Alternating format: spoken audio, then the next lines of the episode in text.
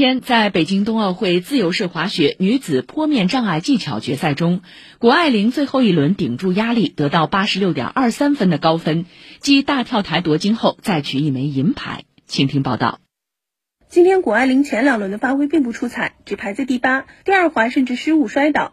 当时她坐在坡道上调整了半分钟，随后被赛区的雪车接走，差点让人担心她有没有受伤。好在关键的第三轮，谷爱凌顶住压力，出色完成了整套动作。虽然看上去总在最后一跳轻松逆袭，被大家夸奖为大心脏，但谷爱凌坦言自己也是顶住压力去拼的。其实一点都不容易，最后又是第三跳，我不知道为什么老在自己身上放这么多压力，就一直到第三跳必胜的时候才能过。呃，但是真的很好玩，我一直出来就是最大的目标是要享受自己。嗯，中间摔了一跤，然后感觉不太好，但是最终还是学习了，然后嗯。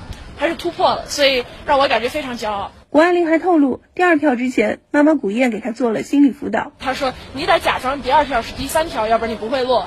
你必须就是假装这是你最后一次机会，就是压力不够，在第二跳，然后第三趟我真的知道是最后一趟机会了。奥运决赛破面障碍最后一趟机会，所以我要把自己全部放松，全部放出来，让所有人看到我的能力。”谷爱凌的第三跳落后冠军瑞士选手格雷莫德只有零点三三分，不过谷爱凌仍然表示满意。赛后，她又展现了吃货本色，而且这次又换了花样，掏出的不是韭菜盒子，而是包子。适逢元宵佳节，吃上黑芝麻元宵与外婆团聚，成了她最大的心愿。今天希望能吃上元宵，希望能吃上黑芝麻元宵，是我最喜欢的。然后元宵节，对，希望大家啊元宵节快乐，能和家庭们、朋友们一起过。然后希望大家都能做一些自己喜欢的事情，高兴一下。我奶奶准备来看我比赛，优桃，她能今天到，对我来说元宵节快乐吧。发布会只进行了不到十分钟，谷爱凌就匆匆告退，因为已经一金一银在手的她，还有最后一个项目 U 型场地技巧。小姑娘补充说，她的训练时间可能只有对手的一半，